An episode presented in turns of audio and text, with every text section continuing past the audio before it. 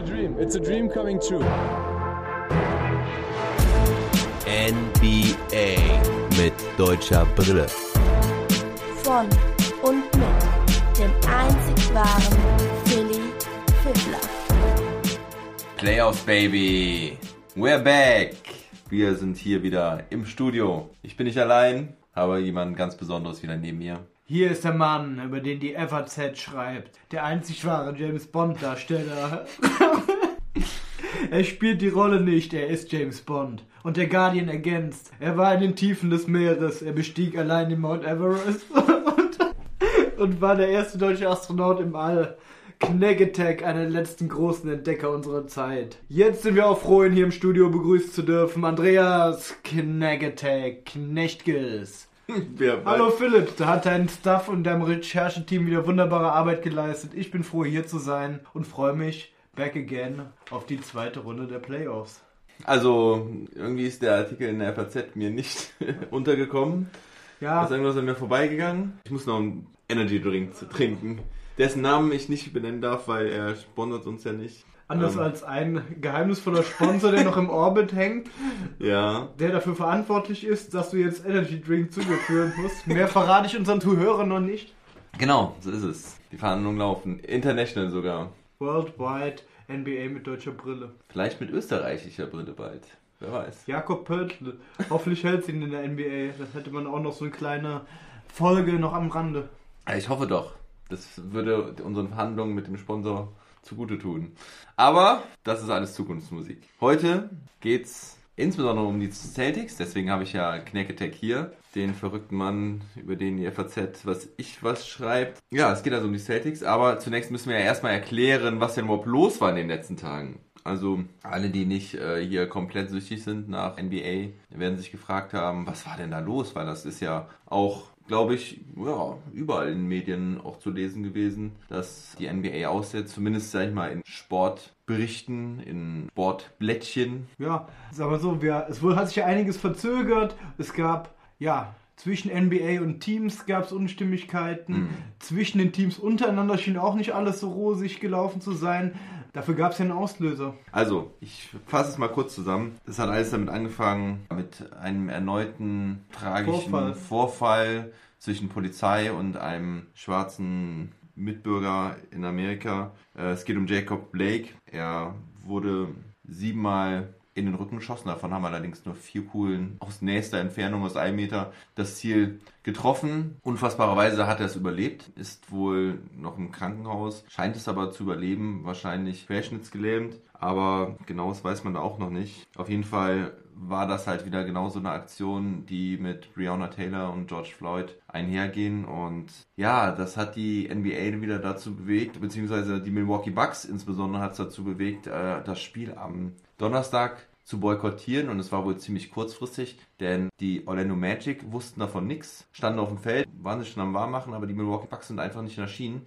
Das war ziemlich unglücklich. Kyle Korver hat sich nachher auch dafür entschuldigt. Ähm, Andere Teams hatten sich auch beschwert, dass niemand davon wusste. Also äh, gesehen hat man es ja insbesondere an den Orlando Magic, aber auch die anderen Teams waren nicht darüber informiert. Also es war so eine, ja, weiß ich nicht, inwiefern man da von einer kurzen, entschlossenen Reaktion sprechen kann. Das weiß ich eigentlich auch nicht, aber ich glaube mal, dass es eine kurzfristige Aktion war. Man muss dazu sagen, dass die Milwaukee Bucks halt auch da als ja, Local Team im Prinzip eine Rolle spielen, denn der Vorfall ist in Kenosha passiert, das ist in Wisconsin und die Milwaukee Bucks kommen ja auch aus Wisconsin. Mhm, Also nochmal ein regionaler Bezug zu Genau. äh, Jacob Blake. Genau. Und ja, also der, der Fall, also ich habe auch die Videos gesehen, das ist eine Aktion wieder, genauso wie mit George Floyd, da kann man sich eigentlich nur die Haare raufen. Auch wenn man die Bilder der heutigen Corona-Demo da vor sich hat, wo auch Polizei natürlich involviert war, kann man sich das mit der deutschen Brille nicht vorstellen, wie da äh, solche Szenen zustande kommen können und dann, wenn man im Nachhinein irgendwelche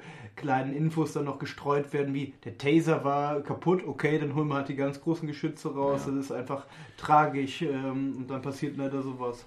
Äh, muss man auch noch sagen, dass Jacob Blake halt, ja, vor, er ist ja nicht erschossen worden, weil er ist ja nicht äh, umgekommen dabei, glücklicherweise. Aber seine drei Kinder saßen halt auch im Auto, ähm, drei, fünf und acht. Ähm, also das, das, das will ich mir gar nicht ausmalen.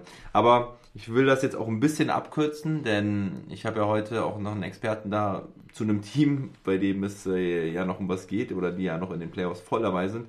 Und die ganze Problematik wird im nächsten Trash Talk Table, den ich schon morgen mit dem Sobbes durchführe, wird es nochmal ein bisschen näher durchleuchtet. Der hat mit den Washington Wizards im Moment nicht mehr so viel zu berichten. Und da haben wir uns so abgestimmt, ähm, dass ich es mit ihm ein bisschen ernsthafter nochmal bespreche.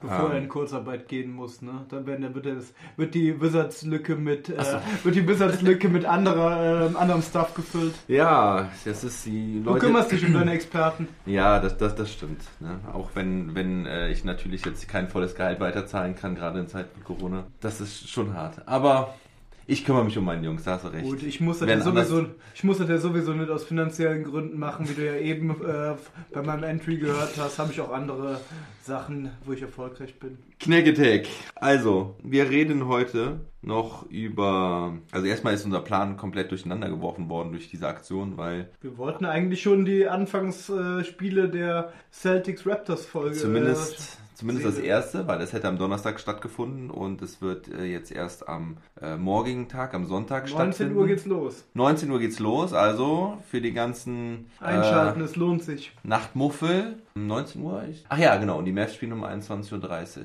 Ja. Kommt aber nicht auf The Zone, das Celtics-Spiel, sondern das Mavs-Spiel kommt auf The Zone. Aber ja, wir hätten eigentlich über das erste Spiel zumindest geredet und eventuell sogar über das zweite, das nämlich jetzt heute Abend gewesen wäre. Aber nicht schlimm. Wir machen also noch folgendes. Wir gucken erstmal auf die Celtics nochmal zurück. Wie haben sie jetzt die erste Serie durchlaufen gegen die Philadelphia 76ers? War ja relativ erfolgreich, kann man sagen. Durchgeflügt sind sie. Mhm. Wer hätte das gedacht? Wir nicht. So. Ja, nicht in dem, dass sie sich durchsetzen, ja, aber nicht so reibungslos. Der erste Sweep in der Geschichte der Ri- Rivalität zwischen Celtics und 76ers. Dann gucken wir nach vorne. Das Matchup gegen die Raptors hatten wir auch schon mal im Preview ein bisschen beleuchtet, werden wir jetzt aber nochmal, insbesondere auch noch mit deutscher Brille nochmal genauer beleuchten. Was bedeutet das für Daniel Theiss? Dann äh, wird es noch ein paar News geben, da gibt es auch äh, ein paar interessante Neuigkeiten. Und dann kommt, kommen wir eigentlich zum Sinn und Highlight dieser Sendung heute. Genau. Das Sparschwein wird benannt. Der kleine Oinker soll benannt werden. Es sind ja ähm, zahlreiche Vorschläge eingetrudelt, eingetroffen äh, auf diversen Kanälen, per Brieftauben, per Mhm. Instagram. Und Mhm. wir gucken mal, wie es dann den nächsten Schritt weitergeht. Ja, müssen wir mal schauen, wie wir das nachher mit diesen Vorschlägen. Schütteln wir spontan einen Vorschlag aus dem Ärmel, würde ich sagen. Ja, aus dem Rüssel. Aus dem Rüssel, ja, genau. Gut, also. Ist aus dem Rüsselschütteln schon eine Phrase? Nein, nein, nein. Mach mich nicht arm, Junge. Habe ich schon tausendmal gehört, aus dem Rüsselschütteln. Deshalb frage ich nochmal so nach. Okay. Also, Celtics im Rückblick gegen die 76ers. Knackes, was hast du im Preview gesagt? Hätte man sich ja nochmal anhören können, was wir da überhaupt äh, gesagt haben. Ich weiß, dass wir nicht, äh, dass wir keinen Sweep prognostiziert haben. Wir haben beide einen Celtics-Sieg prognostiziert in Einer hat gesagt, einer hat gesagt fünf, einer hat gesagt sechs von Mhm. uns. Das weiß ich noch. Mitentscheidend dafür, für diesen einen oder die zwei Siege, die die 76ers holen würden, hatten wir vorausgesagt, war eine starke Performance von, würde eine starke Performance von Embiid sein. Mhm. Der hat rein zahlenmäßig abgeliefert. Der hat, glaube ich, äh, 30 Punkte und hat auch er hat 30 Punkte und 12, Komma noch was Rebounds geholt ähm, in den ersten Spielen, also in dieser Serie. Im Schnitt Ja, über die vier Schnitt, Spiele. Genau, über die vier Spiele. Er hat abgeliefert. Allerdings wurde vom Rest recht alleine gelassen, kann man sagen. Ähm, zwar hat Tobias Harris auch noch 15,8 Punkte und 9,5 Rebounds beigesteuert. Die Celtics konnten ihn aber bei einer Feldwurfquote von 38,3 halten. Auch Al Horford äh, gegen sein altes Team 7 und 7. Und was auch aufgefallen ist, die 76ers hatten richtig Probleme, insbesondere bei den letztgenannten Big Men im Sinne von Freiwürfen. Also die haben irgendwie, Al Horford hatte unter 60% Freiwurfquote und Tobias Harris hatte irgendwie 75%, so schlecht hat er noch nie von der Freiwurflinie äh, geworfen. Und dann kommen wir zum großen Problem, was die äh, 76ers hatten. Und da würde ich auch gleich mal deine Meinung zu hören. Ähm, eine These wäre, die 76ers können keine Spiele closen oder sind die Celtics wirklich so klatsch? Weil drei von vier Spielen wurden, sind innerhalb von zehn Ja. Punkten Differenz ausgegangen und dann bei zwei von drei Spielen also waren ja drei von vier innerhalb von zehn und bei zwei von diesen drei Spielen waren die 76ers nach drei Vierteln vorne und teilweise auch noch in weite Strecken des vierten Viertels vorne und dann kam immer so ein X zu äh, 0 Run der Celtics, 9 zu 0, 10 zu 0 und dann war der Widerstand gebrochen. Da ist ja die Verbindung auch wieder zu den Freiwürfen in der Crunch-Time ähm, so ein bisschen hergestellt. Ich weiß nicht, wann die Freiwürfe waren genau, aber Sixers sind keine Closer oder die Celtics sind so klatsch. Die Was- Celtics sind klatsch, sage ich dazu. Ja, ich habe einige Spiele gesehen dieses Jahr und ich habe auch äh, bei den Playoffs äh, hier jetzt gegen die 76ers und da zeigt sich absolut, die haben einen Jason Tatum, der im One-on-One überragend ist, also gerade auch am Ende des Spiels. Macht er im Prinzip den alten Dirk irgendwie, geht äh, in den Post und wirft dann über seinen Gegenspieler drüber mit ja, Step-Back-Moves, ähm, Turnaround-Jumper, wa was auch immer. Und das ist einfach richtig stark. Und die Defense funktioniert dann, wenn sie funktionieren muss. Marcus Smart da allen voran, der wirklich ähm, Warrior. absolut unterschätzter Defensive Player ist. Also was heißt unterschätzt? Ich beziehe das auf das Voting, was es jetzt hier gab, wo Janis zu Recht auch gewonnen hat. Das hatte ich letztens schon im Podcast gesagt. Aber Marcus Smart hat da, glaube ich, nur eine Second Vote oder so bekommen und vier Third Votes. Also und fast, fast schon abgestraft worden und zeigt auch mal wieder, dass viel nach Namen da abgestimmt Ja. wird und nicht nach wirklicher Leistung auf dem ja, Platz. vor allen Dingen, wenn du siehst, dass da auch Hassan Whiteside irgendwie äh, Ja, zwei Stimmen Oder nach bekommt. Zahlen, nach Zahlen. Einfach Ja. viele Blocks, okay, gebe ich die Stimme. Genau. ne? Also Marcus Smart funktioniert absolut. Kemba Walker ist absolut heiß und motiviert. Diese Mannschaft ist einfach stimmig. Und Gordon Hayward ist so ein bisschen das Wehmutstropfen jetzt, dass er der ausfällt. Wehmutstropfen. Der hatten ja schon erwartet, dass er ausfallen wird wegen seines Kindes, was er erwartet, aber dass er jetzt mit dem, was war das, sehr, ist es schon gerissen, das Band. Also er ist ja auf jeden Innenband, Fall. war, war es Innenband? Oder? Ich hätte gedacht Knöchel. Im- im Ja, aber Knöchel. genau, Knöchel gibt es ja auch ein Innenband. Ja, Aber ja, ich, ich okay. weiß nicht, was es da war, aber es ist der Knöchel auf jeden Fall, der der Mitleidenschaft Ja. Mhm. gezogen worden ist. Und er ist jetzt für jetzt noch drei Wochen oder so. gesagt, drei bis vier Wochen Ja, genau, ist er ne? noch raus. Ich, da- genau, ich habe jetzt hab es auf vier Wochen gelesen, das ist jetzt schon eine Weile her, deshalb ich sage Mhm. jetzt noch drei. Ja, Jason Tatum, 27 Punkte in der Serie, 25, äh, 45,2% von der Dreipunktlinie, Mhm. fast 10 Rebounds, 9,8 Rebounds, also der performt. Auch Kemba liefert ab, hat sich im ersten Spiel wurde noch halbwegs klein gehalten, bei 19 Punkten, danach über die Serie gesehen, äh, 24,3 Punkte, auch abgeliefert und unterstützt und flankiert werden die ganzen von, ähm, von Brown, der äh, auch richtig 21 21,5 äh, Punkte noch beisteuert, ja. Wenn man die drei dann sieht, die dann zusammen addiert schon alleine auf 80 Punkte kommen, ähm, das ist einfach bärenstark, ne? Ja. ja, und wenn die Celtics ihren besten Basketball zeigen, dann ist das echt richtig schwer zu schlagen. Also da bin ich wirklich noch gespannt, ja, was, was da noch möglich ist. Äh, Es macht einfach richtig Spaß. Du siehst dieses Team, machen kaum Fehler, sind super abgeklärt, sind auf dem Punkt da, wenn sie da sein müssen. Und gerade was die Entscheidungen in der Crunch-Time angeht, zeigen sie, dass sie super schwer zu schlagen sind. Und Daniel Theiss möchte ich da auch erwähnen, weil Daniel hatte nicht, hatte keine überragende erste Playoff-Serie jetzt gegen die Sixers, aber er hatte definitiv wieder seine Momente und hat seinen, seinen Beitrag geleistet. Ähm, hatte in manchen Spielen ein bisschen Probleme, entweder mit Foul Trouble oder Beim Rebounding war es nicht ganz so. Also hier auch nochmal 8,5 Punkte, 3,8 Rebounds, Daniel Theiss. Sonst hatte Daniel Theiss über die äh, Regular Season 6,6 Rebounds. Ja. Natürlich nicht zu vergessen, er hat die größte Zeit gegen einen weitaus größeren, bulligeren Rebounder wie Embiid äh, agieren müssen. Deshalb war ein Einbruch da zu erwarten, aber die, dass er Probleme ähm, hatte in der ersten Serie, allein zahlenmäßig und auch ein bisschen vom Augenschein, ist klar, ähm, oder war klar zu sehen, sagen wir mal so. Mhm. Und ja, was man da aber noch dazu sagen muss, ist, Embiid war ja ganz heftig, dass er nur, also am Anfang immer richtig stark war. Ja, und also in den ersten Minuten, ne, wenn er fit war, war er richtig da und hat dann halt Thais auch richtig gezeigt, was eine Hake ist. Ja, also hatte, ich glaube, in einem Spiel, ich war es Game 3 oder so, da hat er Thais am Anfang so alt aussehen lassen in den ersten fünf Minuten. Und dann geht Thais halt quasi mit, mit schlechten Stats auch irgendwie runter vom Feld. Und Embiid hat voll abgeliefert in der Zeit. Aber je länger das Spiel halt dauerte, desto mehr hat Embiid halt gar nichts mehr gekonnt. Ich glaube, Embiid war auch nicht richtig fit. Das ist ja so ein Ähm, ständiges Problem eigentlich. ständiges ne? Problem gewesen war es. Man hat ja erwartet, dass er daran arbeitet und dass er da deutlich besser wird. Habe ich nicht gesehen. Er war am Ende jeden, jedes Spiels, also ab dem vierten Viertel eigentlich schon, oder eigentlich schon ab der, ab der Halbzeit, war er nicht mehr fit. Du hast es ihm gesehen. Der ist nur noch übers Spielfeld getrottet. Er wollte, Geschleppt. aber er konnte nicht mehr. Es war Das- wirklich so. Und das spielt ja vielleicht auch in die Statistik. 76ers können keine Spiele closen Ja. mit rein, wenn der äh, ultimative Starspieler da nur Ja. noch mit äh, 60, 70 Prozent Energie dabei sein kann, dann äh, kannst du davon keine effektiven Plays mehr in der Zahl Ja. erwarten. Ne? Und dann war es halt oft auch so, dass, ich meine, Thais hat auch am Anfang richtig gegengehalten, aber sobald Embiid dann wirklich ähm, schwächer wurde, auch rein von der Physis her, konnte Thais halt richtig gegenhalten und Embiid hat die Bälle dann eigentlich immer aus dem Post rausgegeben, irgendwo auf die Schützen raus, die aber damit relativ wenig anfangen konnten. Na, du hast der, der Ben Simmons hat natürlich gefehlt an allen Ecken und Enden. Diese, der, der Impact von ihm, auch defensiv, hat absolut gefehlt. Und äh, ja, Embiid konnte es allein nicht stemmen, aber das ist es halt das Problem. Wenn Embiid dann noch irgendwie den Part von Simmons quasi mitspielen musste, was Schultern muss Schul mit Schultern musste, die Punkte holen musste, das war dann zu viel für ihn und da konnte er körperlich ja das nicht abrufen. Der wurde auch gut bearbeitet vom Thais und von Enes Kanter auch. Da habe ich eine Mhm. interessante Statistik gefunden. Mit Enes Kanter ähm, auf dem Platz hatten die Celtics, das muss man sich auf der Zunge zergehen lassen, die Basketball-Experten unter euch werden dann Bescheid wissen, ein Defensive Rating von 94,3.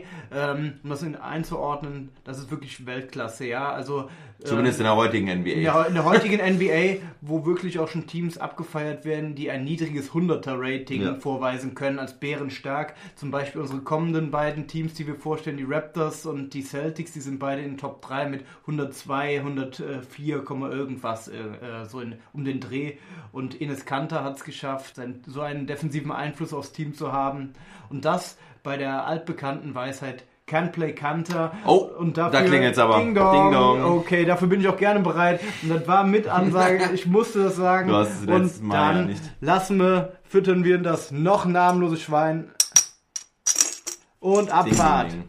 Sehr schön. Äh, ja, zu dem De- Defensive Rating will ich einfach nur nochmal sagen, also das beste Defensive Rating in der ganzen Saison hatten die Milwaukee Bucks mit 102,5. Ja, lag ich schon ne? gar nicht so falsch mit meinem Ja, niedrigen also, 100er-Bereich. Genau. Und Kanter nochmal 8 Punkte drüber, das sind, äh, drunter, das sind Welten. Zusammen Kanter und Daniel Theiss. Ich weiß jetzt nicht, wie ähm, groß die Stichprobe da war.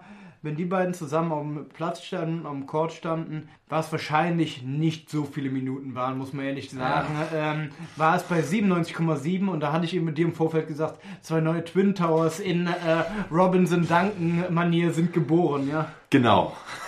Und mit einem Beat auf dem Platz standen die äh, 76ers bei minus 45 über alle in Ja. den ersten drei Spielen.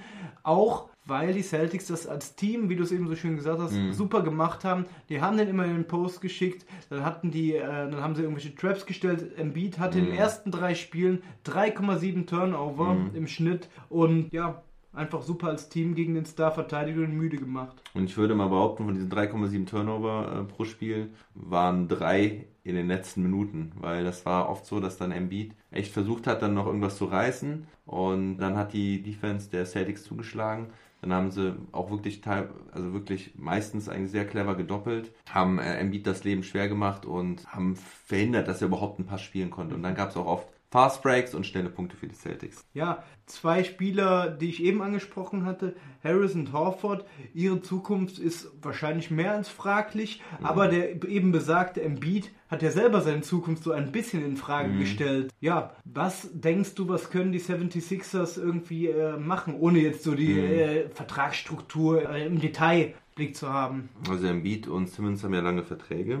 Elton Brand, der GM der Sixers, hat ja schon gesagt, er will Embiid und Simmons auf keinen Fall aufgeben, sondern will den Supporting Cast drumherum verbessern. Trainer ist schon weg. Trainer ist schon weg, Brad Brown, hatte ich äh, im Podcast auch gesagt letztens. Also ich glaube, dass das auch wirklich, also ich denke, glaube nach wie vor daran, dass Simmons und Embiid gut zusammen funktionieren können. Ähm, Horford war eine dumme Idee, glaube ich. Also das habe ich auch Preis auch, ne? ja, absolut. Also, ich meine, Al Horford ist ein echt ein super guter, wertvoller Spieler. Ich fand den Vertrag ein bisschen too much für sein Alter. Ich glaube, dass das so das Ziel sein sollte. äh, den Horford-Vertrag zu traden, weil du könntest dafür halt irgendwie versuchen, einen echten Veteran Point Guard, einen guten Point Guard zu bekommen. Mhm. Horford ist sicherlich ein Spieler, der Begehrlichkeiten wecken wird in der Liga. Für manchen Contender. Ich denke aber mittlerweile gut. und mit dem Vertrag wirst du das auch nicht eins zu eins machen können, sondern musst da wahrscheinlich noch irgendwas Attraktives dazugeben. Ja. Ähm, und dann ist dann die Frage, ob es dann an die äh, jüngeren Spieler vielleicht auch geht, die vielleicht ja auch noch Entwicklungspotenzial in sich haben. Ne? Vorkan Korkmaz zum Beispiel, könnte ich mir vorstellen, ja. Mhm. Shake Milton. Ja, genau, an so einen dachte ja. ich beispielsweise eben. Ist dann die Frage, Horford und Tobias Harris, ähm, Zitat ja. Tobias Harris, ist natürlich, hat er auch ordentliche Statistiken aufgelegt, aber zusammen mit dem Vertrag auch mhm. jetzt, wie es äh, oft wird ihnen dann Unrecht getan, als mhm. Spieler selber, aber im Verhältnis zum Vertrag einer der schlechteren Verträge der Liga. Ähm, oh, so weit würde ich noch nicht gehen. Also Tobias Harris hat jetzt in den Playoffs wirklich schlecht ausgesehen, aber man muss da echt nochmal sagen, die Sixers haben zwei große Probleme gehabt. Erstens haben hat der Trainer kurzfristig umgestellt, dass er Simmons auf Power Forward stellen wollte. Hat das in der Bubble jetzt ausprobiert gehabt, wollte einen Umbruch da schaffen und dann verletzt sich Simmons. So, damit ist diese komplette Rotation, äh, Rollenverteilung komplett durcheinander geworfen worden und ich glaube, damit haben die Sixers sich einfach zu schwer getan. Ja. Die Sache ist auch, und das ist ja immer das Banale. Jetzt haben wir wieder so ein schönes Thema. Wie sieht die Zukunft der 76ers aus? Katastrophenstimmung, Tag Null in der, also so wieder Ground Zero äh, Atmosphäre bei den äh, 76ers. Mhm. Und alles nur ausgehend vielleicht von der These, können die 76ers keine Spiele closen mit einem fetten, äh, fetten, mit einem Fett, Fett ist er ab und zu auch, wenn er nicht trainiert, mit einem fitten ähm, Joel Embiid und ähm, einem Closer vorne drin, der vielleicht die Spiele enger gestaltet hätte oder auch hätte gewinnen können für die. Sähe es vielleicht etwas rosiger aus von der Zukunft im Sinne von kein Sweep mhm. oder sie hätten wahrscheinlich die Celtics auch vor Probleme stellen können. Im Endeffekt als Celtics-Experte mit deutscher Brille hätte Kaisi das Ding schon gerockt, aber Absolut das, da sieht man mal wieder die Schwarz-Weiß-Denkerei. Hm. Ähm, ja. Also, schwierige Saison für die Sixers. Ich denke, sie haben das Potenzial, nächstes Jahr wieder anzugreifen mit ein paar Moves, die sie machen werden. Angreifen tun jetzt die Celtics, ne? Weiterhin. Ja, lass uns nicht weiter über die Sixers sprechen. Schnee von gestern, ne? Das sind Loser, über die reden wir nicht mehr. Ja, wir ziehen die deutsche Brille an und gucken uns jetzt die Celtics in der zweiten Runde an. Okay. Also, wie schon gesagt, morgen geht's los gegen die Raptors. Wir hatten ja beide da auch schon dieses Matchup vorher gesagt und gesagt, dass die äh, Celtics das machen. Und ich stelle jetzt auch direkt nochmal die These oder, oder hause einfach nochmal raus. Never underestimate the heart of the champion. Die Alex Heinemann Gedächtnisphrase genau. und Abfahrt. Ein Euro ins Phrasenschwein. Ja, also mit der Verletzung dann ähm, von Gordon Hayward, ähm, finde ich, sind die beiden Teams, auch wenn ich bei meiner deutschen Brille aufhabend vorhersage, Celtics bleibe, weiß ich jetzt nicht mehr genau, wie viele Spiele ich gesagt habe. Aktuell bin ich klar bei Celtics in sieben. Mhm. Könnte auch sein, dass ich das beim ersten Mal gesagt habe. Ich glaube, ich habe mhm. Celtics in sechs gesagt mhm. beim ersten Mal. Jetzt würde ich es auf Celtics in sieben sagen, weil die Teams einfach so scheiß eng beieinander liegen. Ja. Es sind beide Teams sind Top 5 in der Defense, im Defensive Rating. Mhm. Ja, die Toronto Raptors dort auf 2, Boston Celtics auf 4. Mhm. Ich habe mal die Aufstellung so übereinander gelegt, sind einfach verdammt eng beieinander. Der Backcourt, Kemba gegen Kyle Lowry, Van Fleet gegen jetzt den reinrückenden Marcus Smart, kommen wir vielleicht mm. gleich noch drauf. Tatum gegen OG Anonobi, Siakam äh, gegen Brown und Thais gegen Gasol. Unser Thaisi hat nun wieder mit dem großen Koloss zu tun, 2,13 Meter, 116 Kilo, 35 mm. Jahre from Spain. Ja, es gibt viele Sachen, die eng sind. Die Matchups sind eng in der Starting Five. Ich denke, ja. da ist, sind die 76ers gerade durch ihre Forwards. 76ers oder Raptors? Nee, das sind die Celtics. Ähm, also. Durch ihre Forwards bevorteilt, mhm. finde ich. Siakam ist der Starspieler zwar, aber allein die schiere Masse an Scorern ähm, mit Tatum, Brown und Kemba statt diesem Starspieler allein die Star Power, und das war ja auch unser Argument, warum wir die Celtics vorne sein, in den Schatten. Die Verletzung von Hayward lässt allerdings irgendwie die Second Unit noch weiter aufweichen und die hatten wir ja bei den Celtics sowieso schon als einen der Schwachstellen bei dem mm. langen Playoff-Run identifiziert. Mm. Marcus Smart, der Warrior, der Fighter, ähm, einer unserer Lieblinge bei den Celtics, ja. rückt rein und schwächt dann die Bank. Mhm. Ja, das wird ein sehr enges Spiel. In der, in der Regular Season ging es 3 zu 1 für die Celtics aus. Also sind die Celtics der Kryptonite. Drei von Wie viele 19. Ja. Drei von 19 Niederlagen haben sie den Raptors dieses Jahr zugefügt. Also die Raptors scheinen den Celtics zu liegen. Ich sag mal, jetzt die Bank der Boston Celtics habe ich äh, nochmal verstärkt beobachtet nach deiner These aus den Previews. Und ich muss sagen, ja, es sind jetzt nicht so die, die großen Namen, aber du hast schon ganz, ganz gute Spieler bei den Celtics und die funktionieren, weil das System der Celtics, das Coaching von Brad Stevens einfach das Beste aus dieser Mannschaft rausholt. Aus dem Brad Wanamaker, aus dem Ines Kenter, auch wenn es ein Grant Williams ist oder wen haben wir da noch? Robert Williams. Robert Williams III. Ja, genau. Ja, Semi Ojale, Wanamaker könnten da noch Ja. kommen. Ähm, allerdings, deine, das ist ja so deine Augenscheinbeobachtung. Ja. ähm, die Celtics waren über die Saison mit Marcus Smart letzter oder vorletzter vom äh, Bench-Scoring mit 28 Punkten und das bei einem durchschnittlichen äh, Scoring von Marcus Smart von 12 Punkten, was er da eingebracht hat als Okay. Leading Scorer von der Bank. Das Gute ist, da sind die ähm, Toronto Raptors mit einem, wo wenn man die Bank so Ja. ein bisschen matchen möchte, ist da äh, insbesondere Serge Ibaka äh, sticht da heraus, ähm, Norman Powell, Rondé Hollis Jefferson sind da so drei Namen. Wenn ich mich alleine von den Namen für eine Bank entscheiden müsste, du sprichst es an, die Ja. spielen all ihre Rolle. Allein von den Namen sind die Raptors da vorne. Die hatten 34 Punkte. Also die Bänke Ja. sind auch recht nah beieinander. Die Raptors sind auch vom Namen her anscheinend besser als ihr Bench-Scoring als solches. Mit den 34 Punkten immer noch in der unteren Drittel. Ich glaube, Platz 20 von 30 waren sie da. Trotzdem sehe ich jetzt mit dem Hereinrücken von Smart die Bank der Raptors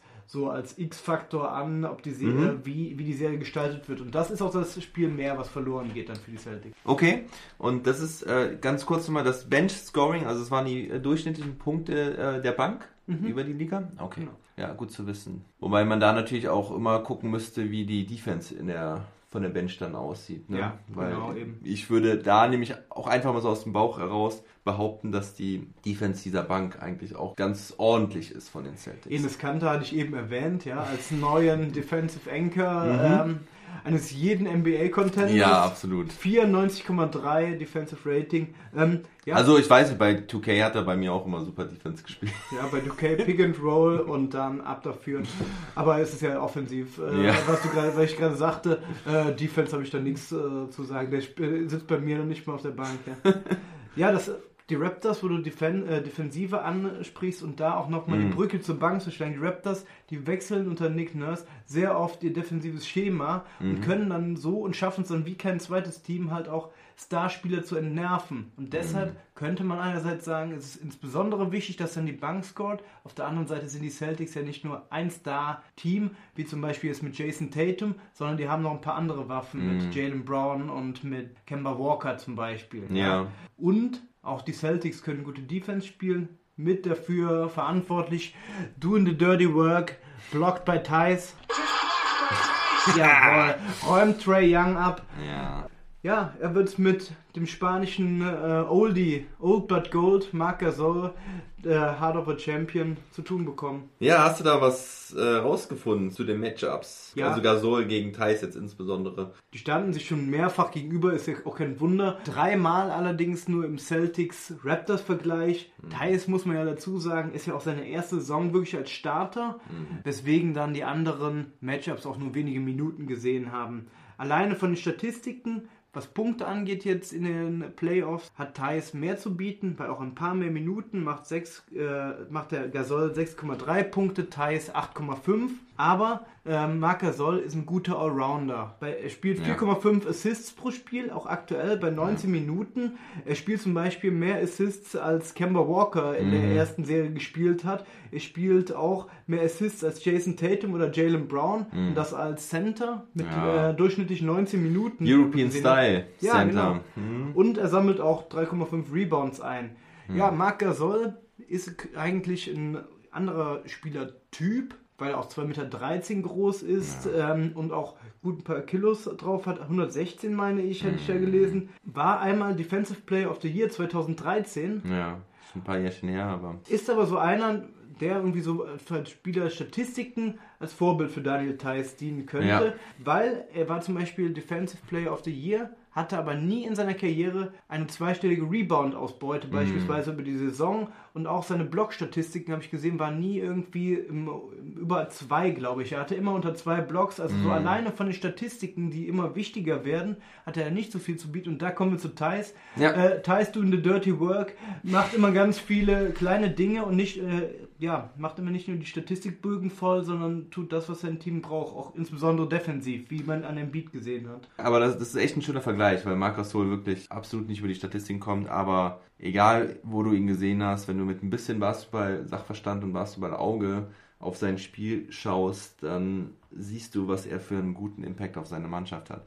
Aber bei dem Nationalteam ebenso. Ne? Also letztes Jahr auch bei der WM in Peking überragend gespielt. Da fällt mir ein, der müsste ja auch eigentlich ähm, 2017 bei der Eurobasket, müsste er schon gegen Thais, auf Thais gestoßen sein, weil da waren sie ja im Viertelfinale, müsste Deutschland auf Spanien getroffen damals. Ja, Ähm, ich glaube schon, ja. das war nach unserem Israel-Trip da mit dem Sobbes und mit dem Sepp. Da haben sie damals auch gut gegengehalten, aber die Spanier, abgezockt wie sie sind, äh, haben das Ding dann da gerockt.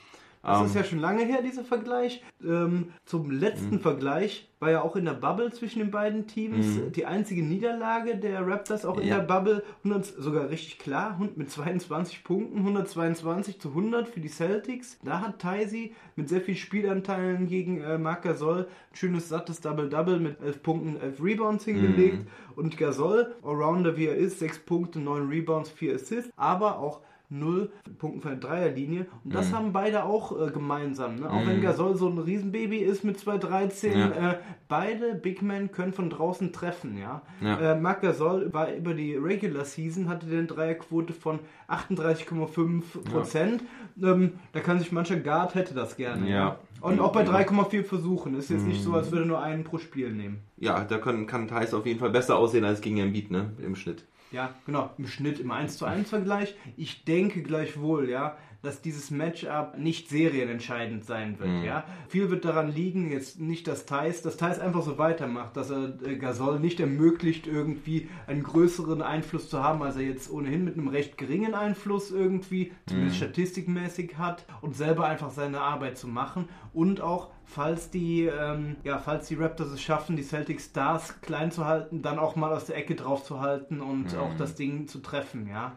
Serienentscheidend wird es nicht, entscheidend wird er, dass er weiter so arbeitet und ähm, solide den Laden zusammenhält. Also fassen wir zusammen, die leicht bessere Qualität der Celtics auf den Flügeln mit Jason Tatum, Jalen Brown und vielleicht auch äh, ähm, Kemba Walker, vielleicht mit leichtem Vorteil gegenüber Kyle Lowry. Ja, Ähm, zumindest als Team, dass sie da besser sind als genau. die Raptors und da deswegen die Serie dann leicht zu ihren Gunsten entscheiden Und können. genau so sehe ich es, ja. Mhm. Punkt dazu. Und Daniel Theiss, schönen Grüße an ihn, hat ja auch letztens seinen Instagram-Post äh, sich angeschaut. Ähm, Hat aber nicht reagiert. hat Mann. noch nicht reagiert. Der Tropfen, holt den Stein. Ja, gegen Mackersoll im Matchup sehe ich auf Augenhöhe. Sehe ich auf Augenhöhe von, vom Einfluss aufs Spiel und das, wenn das der Daniel Theiss vor einigen Jahren gehört hätte, gegen einen dreifachen All-Star ähm, mit auf Augenhöhe zu sein. Daniel Theiss in seiner Blüte. Ja, genau, dann können wir äh, schon mal jetzt applaudieren. weißt du nicht, warum du anfängst zu applaudieren? Ich mach einfach mit. Ja, ist geil. Daniel hat äh, echt eine super Entwicklung genommen und das ist richtig geil. Er spielt bei einer der traditionsreichsten Franchises der Liga und spielt da so eine wichtige Rolle. Einfach klasse. Ja, hat auch Macht das. Vertrauen einfach äh, so, sich erarbeitet, einfach da auch Starter Ja. zu sein, dass wir sagen, ah ja, Horford geht, okay, wir kompensieren es aus den eigenen Reihen und auch jetzt in einer schwächeren Phase und Williams ähm, kam ja auch mal oder Ennis Kenter spielt zeitweise stark auf. Denkt auch nur Nein. keiner dran, ihm da irgendwie Minuten abzuknapfen. Völlig zu Recht, Taisi. Taisi, geh deinen Weg, damit wir diesen Zitat noch öfters hören. Ja, genau. Gut, beenden wir damit die Celtics. Kommen wir jetzt zum News-Teil. Da würde ich mal quick and dirty ein paar News raushauen. Nate McMillan verlässt die äh, Indiana Pacers. Also unfreiwillig. Er ist nach vier Jahren äh, rausgeschmissen worden. Haben ja gegen die Miami Heat mit 4 zu 0 verloren in der Serie. Und da hat man dann wohl sich erhofft von ihm, dass er da ein bisschen mehr reißt, zumindest ein paar Siege rausholt gegen die Heat. Ähm, Finde ich ein bisschen schade, weil ich finde, er hat gute Arbeit da geleistet in Indiana. Ist jetzt so ein bisschen, ja, auch so eine Sache, ne? Da fehlt ja halt Demontas Sabonis, einer der überragenden Spieler der Pacers, oder eigentlich der überragende Spieler äh, bei den Pacers dieses Jahr, weil Ja. Oladipo war ja verletzt und Sabonis Wir hat hatten da... wirkliche Twin Towers mit Miles Turner und Sabonis. Ne? Ja, ja, genau. Und ja, schade. Also ich hätte ihm gerne das nächste Jahr, nächste Jahr gegönnt mit einem kompletten Kader, mit einem wieder richtig fitten Oladipo. Ja, vor allen Dingen weiß ich jetzt nicht so richtig, würde ich gerne Mäuschen spielen, was sich das Pacers Front Officer denkt, wo es denn hätte hingehen können. Man schmeißt ihn jetzt nicht raus aufgrund von einem Sweep, äh, wenn man dann halt dann sonst vielleicht 4 zu 1 verloren hätte, ja. Also wir hatten ja auch beide die Heat vorne gesehen, wir hatten die Serie enger gesehen. Finde ich jetzt trotzdem, eine Serie ist jetzt kein Grund, einen Coach Ja. komplett zu feuern, noch dazu mit einer geschwächten Mannschaft. Ja.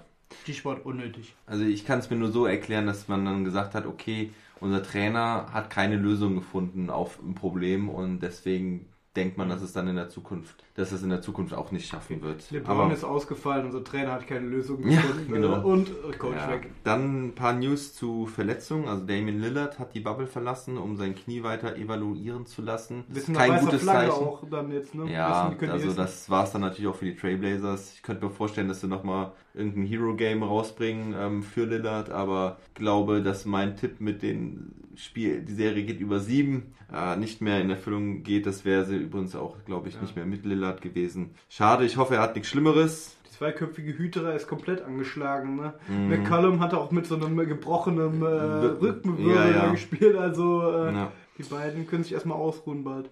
kaputtes Knie, kommen wir direkt zum nächsten. Christoph Porzingis, liebe Dallas-Fans, ist auch raus für die ganze Saison. Es hieß ja die ganze Zeit, er hat ein geschwollenes Knie und man wusste nicht so genau, was es ist. Jetzt ist raus Meniskusriss. Ah. Tier Meniskus. Ist das der, äh, dasselbe Knie, was schon mal so in Mitleidenschaft Das gezogen wurde? War weiß das ich klar? noch nicht, aber ist auf jeden Fall keine gute Nachricht. Das ist sehr ärgerlich, dass er jetzt die Saison so gut durchgekommen ist und dann, na, hier im Schlusssport dann sich doch noch wieder was am Knie getan hat. Meniskusriss muss nicht unbedingt, also ist auf jeden Fall nicht so schlimm wie ein Kreuzbandriss, aber Trotzdem ist es auch schon wieder alleine für die langfristige Planung. Mm. Irgendwie kommt da auch ein ungutes Gefühl raus aufgrund Ja. seiner Belastbarkeit und 2,24 Meter ähm, mit Sehnen und ja, wie mag das in Zukunft gehen? Ne? Ähnlich wie bei Embiid, wo Fragezeichen dann manchmal stehen. Mm. Ja, das ist wirklich keine schöne Nachricht. Ah, ärgerlich. Ja, dann noch eine Nachricht, äh, noch ein Trauerfall. Äh, Cliff Robinson.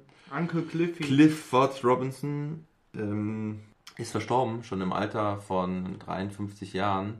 War ja einer der Vorgänger von Dirk Nowitzki, so ein bisschen äh, der werfende Big Man, äh, irgendwie so ein bisschen, sag ich mal, salonfähig gemacht hat. Ne? Ja, war irgendwie der erste Spieler, der Ja, der, bei einer Größe von 2,8 Meter acht oder länger ähm, 1000 Dreipunktwürfe hatte. wurde später von Dirk abgelöst. Ne? Genau. Und Wahrscheinlich ja. Also einer der ersten echten Stretch Fours dann im Prinzip, äh, war Six Man of the Year 1993 nach den zwei Nach dem Back-to-Back. Back-to-Back Six Man of the Year von Detlef Schrempf. Viele Ähm. Grüße an Daddy Schrempf. Genau, einer der Begründer quasi der äh, NBA mit deutscher Brille. Genau, der uns in der ersten Stunde treu zuhört. Seattle Supersonics Experte Andreas Ja. Knechtges. Einer, mit dem es angefangen hat, nach Uwe Blapp. äh, wer kennt ihn nicht? Ja, also Rest in Peace, Cliff Robinson. Hat eine lange Karriere gehabt, ne? hauptsächlich bei den Portland Trailblazers da gespielt, aber auch ähm, seinen Beitrag dann geleistet bei Phoenix und Detroit. Ja, war ein guter Rollenspieler, nie so ein richtiger Superstar in dem Sinne, aber hat immer gut gepunktet, hat dann Ja. glaube ich auch einige Saisons über 20 Punkte und auch sehr beliebt bei, aufgrund seiner Größe und Wurffähigkeit bei mir bei NBA 2K. aber Ja. da überlebt er leider sein reales Ich, ne? Ja, also fast 20 Jahre in der Liga, auch einmal All-Star gewesen 1994, zweimal All-Defensive Second Team 2000 und 3&D. 2002. Schade, traurige Nachricht. Na, was willst du machen? So ist das Leben. Kommen wir jetzt zum eigentlichen Highlight dieser Sendung. Das Sparschwein, was schon gut gefüllt ist, darf einen neuen Namen bekommen. Und ich hau jetzt einfach mal raus, was hier alles äh, übermittelt worden ist. Dann bin ich mal gespannt hier. Also, ich lese einfach mal vor. Äh, wenn du was loswerden willst, dann äh, sag es einfach. Wir haben einmal Mache ich sonst ja nie, ne? Sir Gude der Dritte, Arzi, Porky, Rotzlöffel, Monsterdank, Sweep, Picked in a Fool, Unicorn Loki, Norberta mit großem N, großem B und großem A, Ah. NBA Norberta, NBA Norberta, Schweinschwein, Mathilde, Mathilde Moneysafer, Piggledy, Und Frederik? Geldgeile Gudrun. Und So wie dann, die uns das Geld aus der Tasche zieht, äh, passt das Adjektiv schon, ne? ja, dann äh, gab es noch Russell Westbrick, Schweini, Schweinhilde und dann gab es noch einen Kommentar von Daniel Echer. Nur einer hatte die Haare schöner als das Schwein, Dennis Rodman. Wobei mir daraus jetzt nicht ableiten lässt, was da Möchte das der Gesamte als Ja, Namen oder will er nur Dennis Rodman? Das äh, verstehe ich auch Bei nicht. Russell Westbrick muss ich direkt an Bill Russell denken. Den Bill Russell. 11, der er wurde uns doch eben noch eingeblendet. Äh, elffacher Champion Ja. meiner Boston Celtics, die Celtics-Legende. Ja, Bill Russell wäre eigentlich auch ganz geil. Ne? Ja, und dann hat sich noch jemand gemeldet, der Jan-Patrick Mischker, der schreibt, mein erster Gedanke, Blake. Warum? Der Shit hatte heftigen Impact diese Woche. Ein armes Schwein namens Blake. Blake stammt aus Kenosha, Wisconsin. Die Bucks aus Milwaukee, Wisconsin haben als erstes Team den Playoff-Boykott Boykott verzogen. Vereinsfarben grün, weiß, schwarz, genau wie dein Schwein. So schließt sich der Kreis. Kreativ genug? Wer weiß. Vielleicht schickst du das Schwein am Ende rüber und seine Kids gönnen sich ein paar Treats von dem Erlös. Anyway, I'll donate a few bucks if there's space left in your piggy bank. Ja, das fand ich äh, sehr bewegend auch. Ziemlich viel Gedanken gemacht. Ne? Auf jeden Fall. Also ähm, vielen Dank da, äh, Patrick, für deinen Beitrag. Und ja, hat mich so ein bisschen zum Nachdenken gebracht. Hab mich schwer damit getan, ja, da, da, da so eine, so eine irgendwie Entscheidung dazu zu fällen, da- dafür oder dagegen. Also prinzipiell finde ich es also einen sehr guten Ansatz von dir. Aber ich muss sagen, dass mir das leider so ein bisschen in eine falsche Richtung geht, ohne das jetzt kleinreden zu wollen oder das unwichtig zu machen. Aber das Schweinchen soll es ja auch ein bisschen länger geben. Und ja, wir wollen absolut nicht vergessen, was da passiert ist. Und es ist wirklich ernst und ja, eine traurige Geschichte. Das Schweinchen soll aber ja Lebensfreude irgendwie übermitteln. Und deswegen denke ich, wäre ein anderer Name angebracht, der, der mit mehr Freude verbunden ist. Und Du hattest auch mal angesprochen, ja, ob wir Nutzen des Geldes, das äh, hast du ja gesagt, dass Donovan Mitchell äh, Ja. da auch den Kindern da, wogegen wir jetzt aktuell nicht so Ja, richtig äh, genau. Treats spenden können. Das, das, das kommt zum Geldbetrag äh, dazu, äh, dazu äh, weil ähm, wenn wir irgendwie das Schweinchen mal spenden werden, das erste Mal, da sind wir wahrscheinlich bei einem Betrag von 100 Euro und das wird wahrscheinlich auch noch ein bisschen dauern, bis wir die zusammen haben. Aber ja, mit einer 100 Euro muss ich auch nicht nach Amerika schicken. Da habe ich dann irgendwie schon 30 Euro Versandkosten für das Schweinchen, wenn ich das Schweinchen jetzt wirklich äh, rüberschicken würde. Und ja, ich, es ist halt so, dass die Jacob Blake, seine Familie, im Moment ziemlich viel Aufmerksamkeit bekommen und Donovan Mitchell, ja, du hast es gerade schon angesprochen, hat allein schon 90.000 Dollar an die Familie gespendet und hat auch noch äh, mit einer Schu Aktion zum, zu seinem Schuhverkauf, wird da noch nochmal deutlich mehr Geld ähm, hinzukommen. Also ich glaube, da fließt halt schon genug Geld hin und meine 100 Euro äh, oder die 100 Euro aus dem NBA mit deutscher Brille, Sparschwein, würden da keinen echten Beitrag zu leisten können. Also es würde, glaube ich, untergehen und deswegen würde ich das Geld lieber irgendwo, wahrscheinlich sogar auch regional hier, irgendwo spenden für, dass, dass, dass Kids davon was haben, vielleicht irgendwo, dass noch ein Basketballplatz oder äh, zumindest ein Korb irgendwo aufgehangen werden kann durch, durch eine kleine Unterstützung. Das ist so das, was ich mir so vorstellen kann. Was wirklich auch einen entsprechenden Impact hätte. Ja. Ja, also halten wir fest, sehr schöne Idee, sehr viel Gedanken gemacht. Ja. Ähm, vielleicht nicht die richtige Idee für das Schweinchen jetzt aktuell. Ja, ja, genau. Und wie gesagt, wir werden das Thema, werde ich das morgen nochmal mit dem Sobbes weiter beleuchten. Ähm, das soll natürlich auch nicht einfach untergehen oder ignoriert werden, erst recht nicht, ja, äh, ganz und gar nicht. Aber ähm, ja, das Schweinchen Soll uns provozieren, äh, muss ja einiges auch dann einstecken können. einstecken können, genau. Ja, aber ich meine, die, die Herleitung war auch echt schön mit grün, weiß, schwarz und so weiter.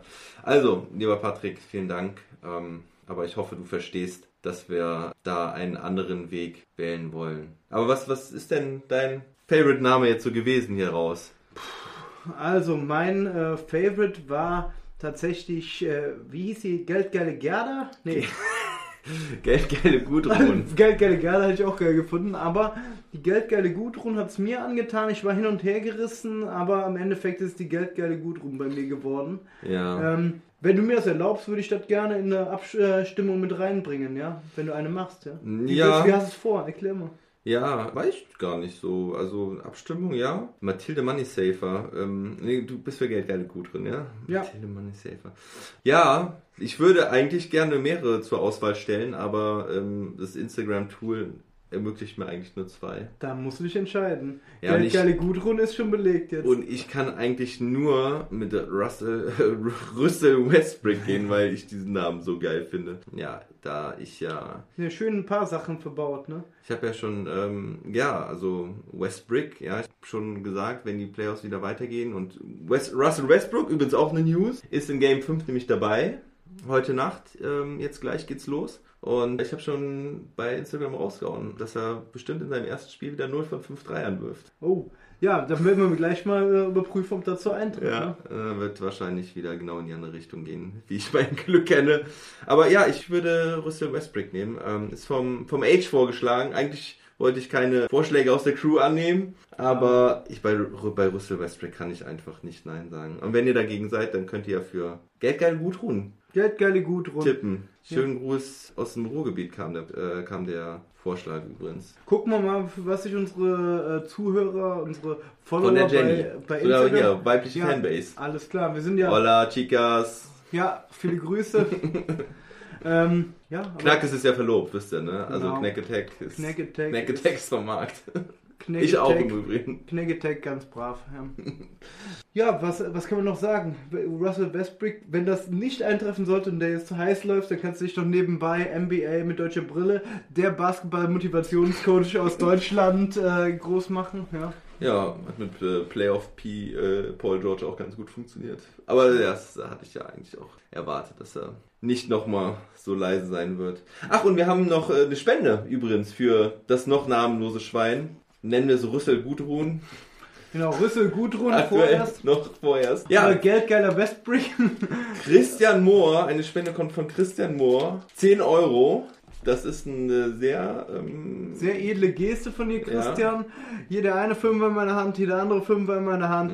Und ab dafür. fütter das Schwein. ähm, Geldgeile Westbrick oder äh, Gudrun, äh, Russell Gudrun äh, und erster Fünfer versenkt, Treffer versenkt, zweiter Fünfer und das Schweinchen rappelt. Jetzt sind wir schon bei 88.000 Euro. Ähm, wir kommen, Donovan Mitchell. Ja, 10 Euro ist sehr großzügig, da muss man schon altreich für sein. Ne? Ja, kann man so sagen. Ne?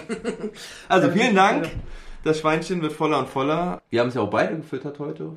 Genau. Ja, finde ich gut. War natürlich, du hast es in den letzten Tagen auch immer gefordert mit meinem Camp Black Hunter, aber ähm, Ja, ja. Letztes Mal hast du dich ja noch gedrückt, ja, aber Heute mit dem Defensive Rating musste ich durch. ja, mal gucken, was die Celtics bringen und ich bin froh, bald wieder da zu sein. Und da macht deine Crew wieder gute Arbeit und ich werde wieder einen, einen gebührenden Entry, einen gebührenden Einfang hier bekommen. ja, das ist ja jetzt quasi Pflichtprogramm. Gut, ich trinke meinen äh, Energy Drink aus. Knacketech, ich danke dir vielmals. Abschließende Worte. Habe ich jetzt keine. Nach dem, äh, nach dem Empfang sind mir die Worte jetzt ausgegangen in den letzten knapp, ja, in der letzten knapp Stunde. Wir uns überraschen, was die Seas oder Thai sie bringen. Und zum Abschluss noch einmal. Und Thais wirft auch bestimmt einen Dreier. Bang. Alles klar. Haut rein. reingehauen. Ciao. Bis bald. Ciao, ciao.